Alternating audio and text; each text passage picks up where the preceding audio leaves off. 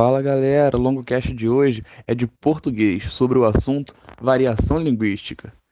Então, gente, nesse podcast vocês vão entender um pouco melhor sobre como funciona a variação linguística, em que níveis ela se apresenta, quais são as principais formas de variação linguística e conceitos relacionados. Bom, antes da gente começar a entender como se manifesta a variação linguística, em que níveis ela se manifesta, a gente precisa entender um pouco sobre como funciona a base da variação linguística.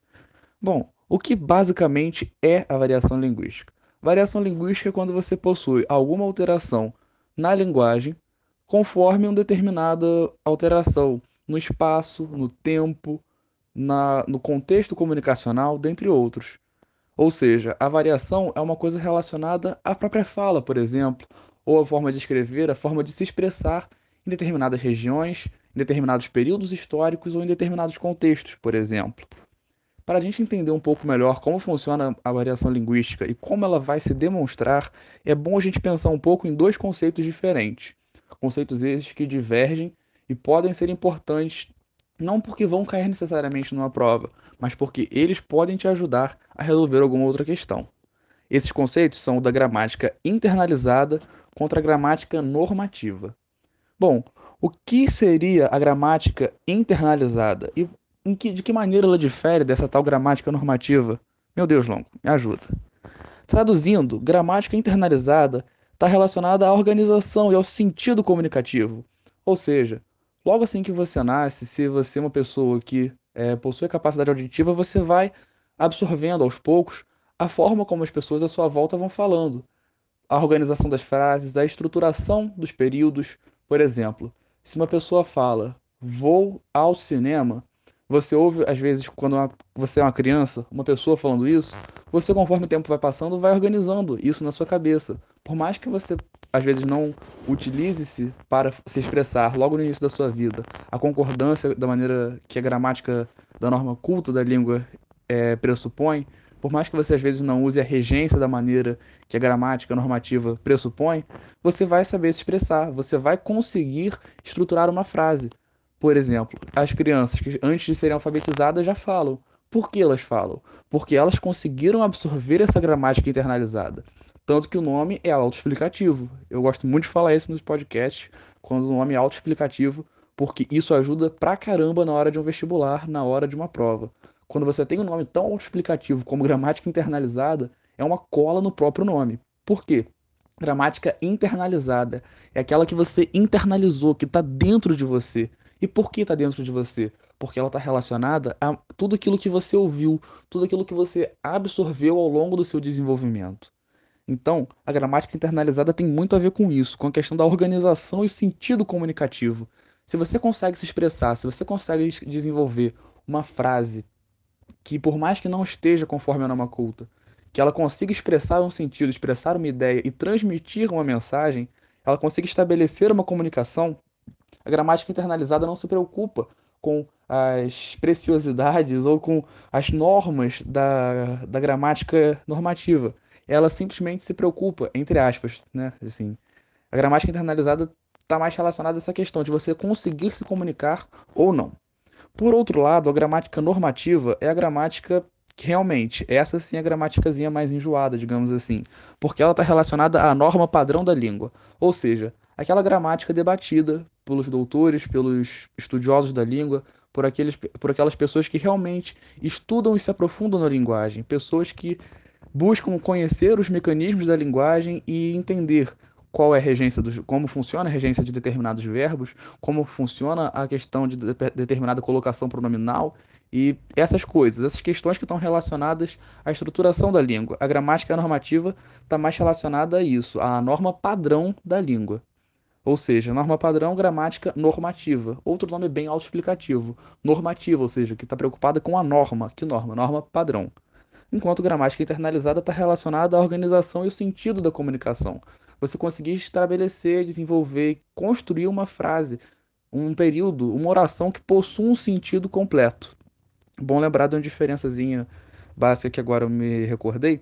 Diferença, por exemplo, de frase para oração. Frase é quando você possui uma sentença com um sentido completo. Oração é quando você, nessa sentença, nessa frase, possui um verbo.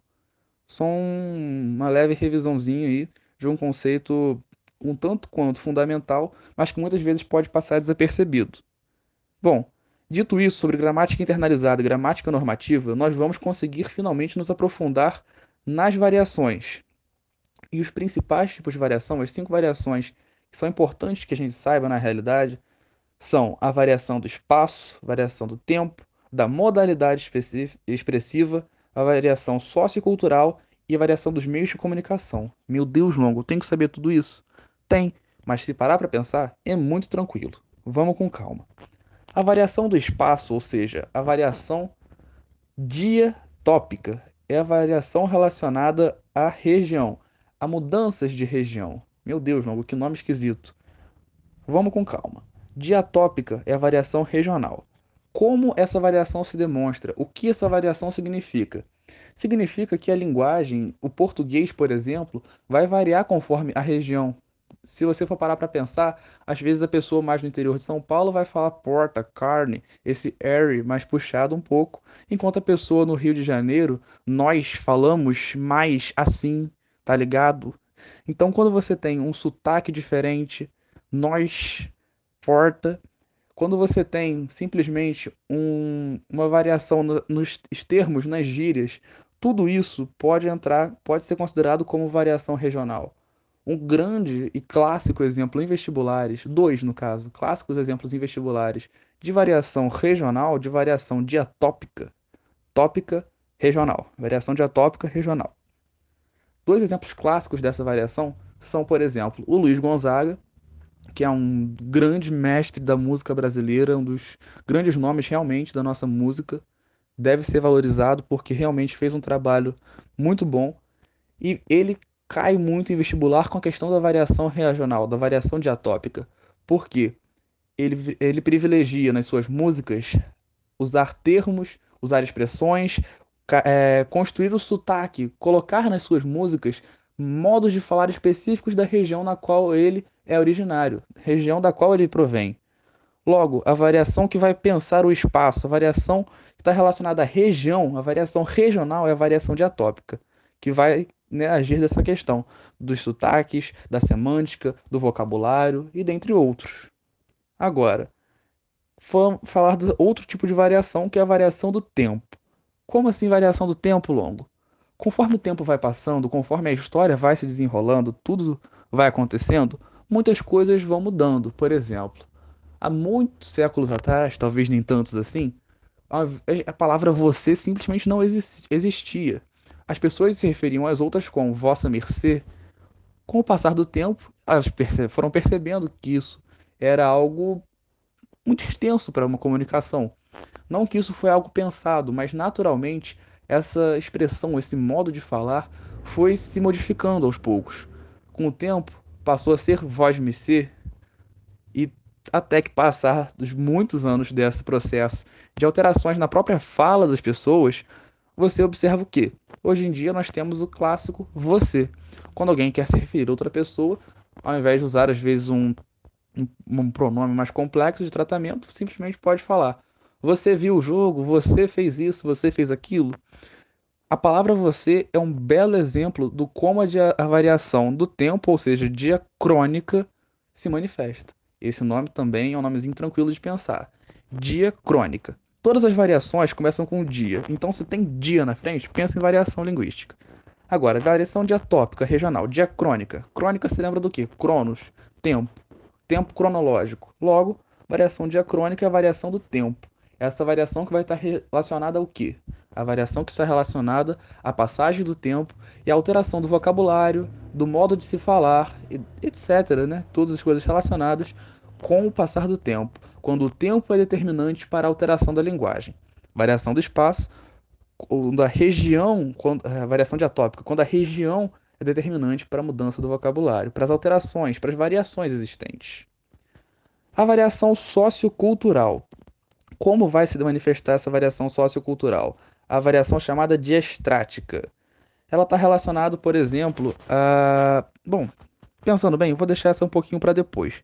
Eu acho que vai ser mais fácil explicar outras primeiro. Pensem um pouquinho melhor, que eu vou poder depois citá-las. Enfim, Vamos falar primeiro da variação da modalidade expressiva?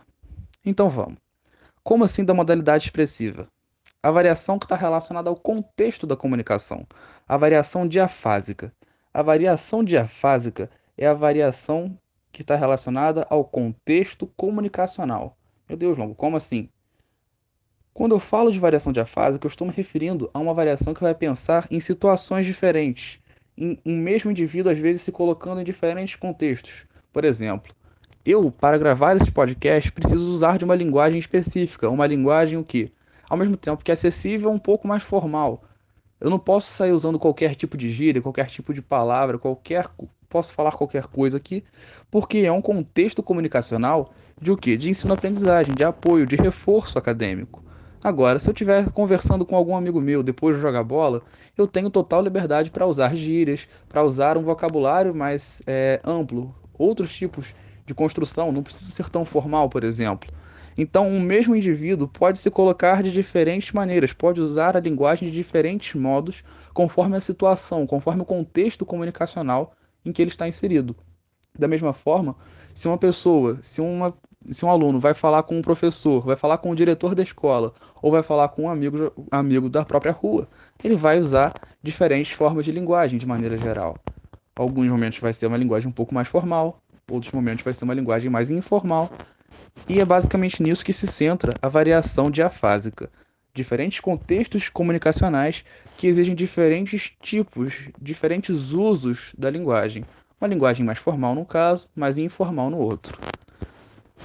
Bom, a variação diamésica é a quarta que eu estou abordando e o que viria a ser, longo, meu Deus, a variação diamésica. A variação diamésica nada mais é do que a variação dos meios de comunicação. Mésica, meio. Pensa nisso, às vezes ajuda. Então, dia, variação, variação linguística. Diamésica, variação do meio. Como assim do meio? O meio comunicacional, o meio pelo qual você se comunica, faz diferença. Pensa bem. Você está no seu WhatsApp e vai mandar mensagem para uma pessoa, para uma pessoa próxima, para um amigo seu. Você vai escrever por que você não foi à aula ontem? Ou você vai colocar PQ, VC não foi. Às vezes o não, você nem coloca o não inteiro, você só coloca um N ou um N com um tio. Enfim, conforme o meio de comunicação, conforme o meio pelo qual você se comunica, a sua linguagem muda, a sua linguagem vai se manifestar de uma maneira diferente, ela vai estar variando. Logo, você pode considerar esse tipo de variação como uma variação diamésica. E por último, mas não menos importante, nós temos a variação diastrática. Eu deixei ela para falar por último, porque eu também, logo em seguida de falar sobre ela, vou entrar na questão do preconceito linguístico. E eu acho que é muito delicado esse tipo de variação, principalmente pela abordagem que diferentes autores e diferentes livros podem ter. Eu vou pegar como base um dos materiais com, eu, com os quais eu tive acesso a esse estudo. Se vocês tiverem outras dicas, outras referências e quiserem compartilhar, ah não, não, achei um outro material que falava sobre isso de uma maneira um pouco diferente, podem compartilhar sempre que for possível, tá atualizando esse tipo de conteúdo. É, mas, bom, vamos à variação sociocultural. A variação sociocultural, como o próprio nome diz, está relacionada à questão é, social realmente, a questão muitas vezes relacionada à escolaridade. É a variação considerada chamada de diastrática está relacionado aos estratos sociais. Mas por que, que eu falei que é muito delicado analisar esse tipo de variação? Porque muitas das vezes você, você não, né? Mas se observa o preconceito linguístico muito forte com essa. E não apenas com essa variação, mas com outras variações. Eu me refiro especificamente a essa, porque essa é uma variação cl classicamente alvo de preconceito linguístico. Bom, vou falar um pouco de cada, mas são muito intrínsecos um ao outro. Por quê? A variação diastrática vai estar relacionada, entre aspas, à escolaridade. Ou seja, às vezes uma maneira de falar um pouco diferente que vai ser reflexo da, da não oportunidade de um, uma escolarização um pouco maior, por exemplo. Isso é uma análise gramática, isso é uma análise linguística.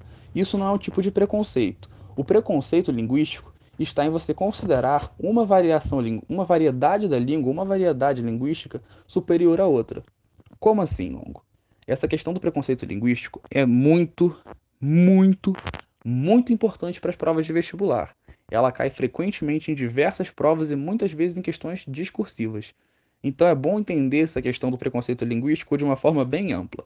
Quando eu digo que preconceito linguístico se relaciona profundamente com a variação sociocultural, muitas vezes é possível observar que às vezes pessoas que vão falar de uma maneira, abre aspas, errada, fecha aspas, aos olhos da norma padrão da língua, aquela norma consagrada da língua, né, que está é, rodeada pela, pela concordância, pela regência, pela colocação pronominal. Muitas vezes a gramática normativa, né, essa norma padrão da língua, vai olhar para pessoas que utilizam-se da variação sociocultural por motivos naturais, simplesmente às vezes pela falta de oportunidade de acesso à escolarização, você vai encontrar o que? Você vai encontrar é, muito claramente uma uma tentativa, às vezes uma realização do, do ato do preconceito linguístico. O preconceito linguístico muitas vezes é involuntário, praticado de maneira natural, é, muitas das vezes. É interessante observar isso. Acontece que o preconceito linguístico deve ser abolido, deve ser abominado, porque é algo realmente absurdo. Não se pode considerar que uma variação da língua é correta e porque a partir disso, no momento em que você considera que uma variação da língua só é a variação correta, você automaticamente está dizendo que todas as outras são erradas. E na verdade não é bem assim. Se o propósito maior da linguagem é estabelecer a comunicação, como é possível afirmar que às vezes uma pessoa, simplesmente por não usar a norma culta, está usando a língua de maneira errada? Bom, então cabe o conceito de adequabilidade do vocabulário. Esse conceito, sim, é muito bem aceito. Quando você fala que uma determinada linguagem é adequada a um contexto ou inadequada a um contexto, aí tá certo. Mas você falar que uma determinada variação da língua é certa e outra errada, meu amigo, isso é absurdo. Digo isso é absurdo, mas não julgando ninguém que faça isso. Digo isso é absurdo porque isso cai muito em vestibulares e eles cobram em geral esse tipo de análise. É, que tipo de pensamento pode ser é, obtido a partir da análise desse fragmento? Às vezes vai lá e coloca um fragmento de uma entrevista, de uma fala, é, por exemplo, também da questão regional. É bom lembrar sobre isso. O preconceito linguístico muitas das vezes vai estar relacionado também e, e muito claramente à variação regional. Quantas vezes a gente não observa questões de preconceito linguístico é, relacionados, por exemplo, a pessoas com um sotaque diferente? É, Pode-se observar, por exemplo, nas próprias músicas do Luiz Gonzaga. O preconceito, às vezes, se fosse alguém falando aqueles versos, alguém simplesmente conversando daquela maneira, poderia sofrer ser alvo de piadas, de preconceito, de um pensamento discriminatório. Ah, Longo, mas que palhaçada, não é porque eu acho que isso tá aí tá errado que, que eu tô sendo preconceituoso. É, se parar para pensar, isso está errado mesmo. A língua a gramática normativa diz que é errado. E é justamente isso. A gramática normativa pode, ser, pode achar que isso é errado, mas você não. Principalmente se você estiver no vestibular. E vamos cá entre nós. Quando a gente consegue viver, conviver numa sociedade sem preconceito linguístico, é muito melhor. Porque, convenhamos, se o propósito da linguagem é se comunicar, se a pessoa se comunica de uma determinada maneira e a comunicação é efetiva, é possível compreender a mensagem, a maneira como ela se comunica de fato não é o mais importante. O importante em si é a linguagem, é a comunicação. Bom, dito isso sobre a questão do preconceito linguístico, que se manifesta de fato em todos os tipos de variação, esses dois que eu citei são exemplos clássicos. Citei esses dois porque são muito mais usuais em vestibulares. Mas isso não significa que no vestibular não possa cair questões sobre preconceito linguístico relacionadas a, por exemplo, a variação diacrônica, às vezes uma pessoa de mais idade que vai utilizar o vocábulo mais antigo e por isso vai ser alvo de piadas, por exemplo. Enfim, o que quero dizer é, o preconceito linguístico pode se manifestar em todos os tipos de variação e também em todos os níveis. Como assim níveis, Longo? Vamos agora para o último tópico do, desse podcast sobre variação linguística, que são os níveis de variação. Meu Deus, Longo, mais coisa? Relaxa que vai dar tudo certo. Nada que seja muito uh, difícil. Os níveis de variação são quais? São três. Especificamente, nível fonológico, vocabular e morfossintático. Vou explicá-los exatamente nessa ordem porque eu acredito que seja a ordem mais fácil de entendê-los. o nível fonológico mais um nome autoexplicativo dessa matéria. Por isso que eu gosto tanto de variação linguística. É uma matéria que os nomes ajudam e dão cola sobre o que se trata. Quando eu falo sobre uma variação no nível fonológico, eu falo de uma variação que vai acontecer no nível da fala, no nível da pronúncia principalmente. E, de fato, toda mudança, toda variação, resumidamente, começa nesse nível. Como assim? O que, que difere do nível para variação? Muitas vezes isso fica pouco compreendido em aulas sobre variação linguística, simplesmente por uma não associação. Quando eu falo sobre variação regional, por exemplo, a variação diatópica, eu falo sobre a variação que é causada pela alteração da região entre os falantes. Agora, se eu falo de um nível de, de variação fonológico, eu estou me referindo a essa variação se manifestando através da fala, do sotaque e etc. Da mesma forma que se eu falo de um nível de variação vocabular, eu me refiro, por exemplo, a termos, palavras, gírias, regionalismos, questões que sejam do vocabulário específico. Por exemplo, a maneira como se pronuncia uma determinada palavra numa região e como se pronuncia essa palavra em outra. É uma variação regional, ou seja, uma variação diatópica que se manifesta no nível fonológico. Agora, falar cabra da peste aqui no Rio, isso é uma coisa que não é usual, por exemplo. Em compensação, isso pode representar comparado a determinadas regiões do Nordeste em que se usa esse termo, isso é uma variação, o quê? Uma variação diatópica também, só que demonstrado no nível vocabular. Por quê? Essa é uma expressão, é um regionalismo característico de determinada região. Logo, quando você observa este tipo de variação do espaço, ela vai se demonstrar em algum nível, por exemplo. E quando digo do espaço, é porque eu acho muito mais fácil exemplificar os níveis de variação a partir do espaço, porque é uma das realmente mais simples de serem compreendidas. Mas isso vai se demonstrar em todas as outras. Por exemplo, é, na variação diafásica, que é dos diferentes contextos comunicacionais, isso vai se demonstrar da mesma maneira. Por exemplo, uma linguagem informal vai utilizar, por exemplo, muito mais de gírias do que uma linguagem formal. Essas gírias estão relacionadas a que nível de variação? ao nível vocabular, porque é o vocabulário que muda. Compreendido? Espero que sim. É. Qualquer dúvida, só entrar em contato. Bom, falei de nível de variação fonológico, que está relacionado à pronúncia. Falei de nível de voca variação vocabular, que está relacionado a gírias, regionalismos, palavras e expressões. E agora só falta falar do nível de variação morfossintático. Meu Deus, longo. Só de você falar esse nome já gelei. Que medo. O que viria a ser esse tal de nível morfossintático? Calma, meu amigo. Calma, minha amiga. Nada mais é do que uma variação no nível da estrutura linguística que engloba a morfologia e a sintaxe. Morfologia é o estudo das formas. A sintaxe é está relacionada às regras de combinação que vão formar, por exemplo, as frases. Ou seja, a sintaxe está relacionada à concordância, subordinação, à ordem dos termos que eles vão aparecer nas frases, etc. Então, quando eu falo de variação no nível morfossintático, eu estou falando sobre variações relacionadas às conjugações, à concordância, e muitas das vezes isso vai estar relacionado a analogias, mas eu vou explicar exatamente o que eu falei agora. Traduzindo tudo que eu acabei de falar sobre nível de variação morfossintático, ela vai se demonstrar, por exemplo, é... Se eu fosse falar uma frase, meus amigos foram ao cinema, eu poderia falar, ou às vezes na linguagem informal nós falamos involuntariamente, meus amigos, meus amigos foi no cinema. Quando eu falo meus amigos foi no cinema, o que, que eu estou fazendo? Eu estou usando uma variação linguística que na realidade vai, ser, vai estar em que nível? No nível morfossintático. Por quê? O que está sendo variado nessas, nessa frase em questão, por exemplo, não está relacionado a uma pronúncia diferenciada ou a uma diferença de vocabulário. Está relacionado ao que? A uma concordância que, neste caso, não foi feita, abre aspas, da maneira correta, fecha aspas, segundo a norma padrão.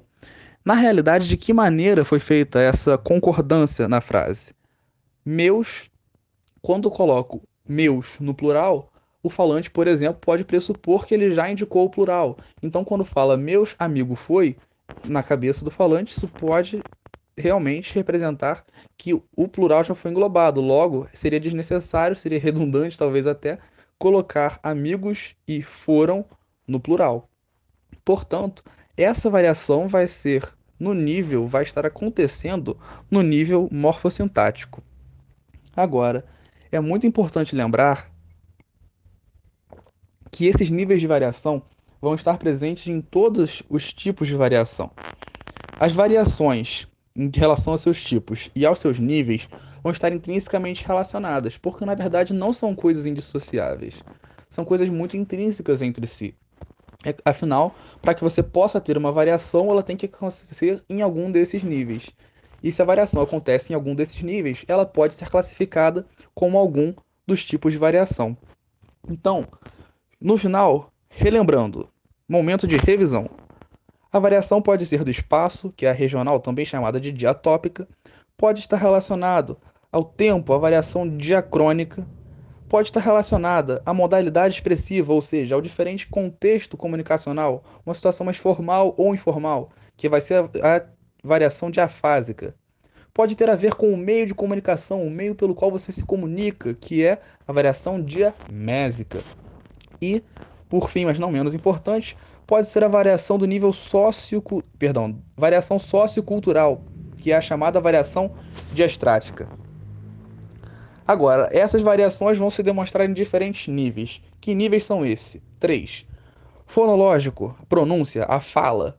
Vocabular, expressões, gírias, termos, vocábulos, regionalismos. E o nível morfossintático, relacionado a conjugações, subordinação, ordem das palavras, organização das frases ou ainda concordância. Eu dei o exemplo da concordância por achar um exemplo mais simples de se compreender. Mas se, por exemplo, alterar a ordem da frase não colocar sujeito, verbo e objeto, se alterar essa ordem, eu estou prejudicando às vezes a compreensão? Se for uma mensagem com sentido completo, simplesmente uma variação no nível morfossintático. Agora, é bom relembrar que para que haja variação, é necessário que você também consiga pegar como ponto de referência mais de uma base. Como assim? O que, que eu estou querendo dizer com isso? Se eu possuo uma frase solta, eu não tenho como deduzir ao que, ao que ela está se vari, variando. Como assim? Se eu pego simplesmente uma prova com um texto do Luiz Gonzaga é, solto, eu não tenho como pensar, deduzir, tirar de lugar nenhum que isso vai estar falando sobre variação regional. É necessário que eu entenda isso pelo contexto, né, obviamente. Afinal, se a pergunta é simplesmente perguntar que nível de varia... É, que tipo de variação linguística é claro na música? Aí você vai deduzir pelo contexto no qual você está inserido, por exemplo, uma prova no estado do Rio de Janeiro ou na região sudeste, que isso está relacionado a uma variação do espaço, uma variação regional, uma variação diatópica. Em compensação, se não houver algo que indique uma comparação, algo com o que você possa se basear para comparar uma frase, um trecho, ou simplesmente um texto, uma determinada questão, fica muito complicado de você estabelecer uma variação, até porque está variando o que com o que. Qual é o formal, qual é o informal? Qual é o, da, o típico da região norte, qual é o típico da região sul? Qual é o típico do passado, qual é o típico do presente? Então, lembre-se disso. Para estabelecer a variação, é muito importante que você tenha não apenas um, mas dois pontos de observação, para que você possa estabelecer entre eles o que está variando. Bom, gente, Assim chegamos ao final deste podcast. Foi um prazer. Valeu!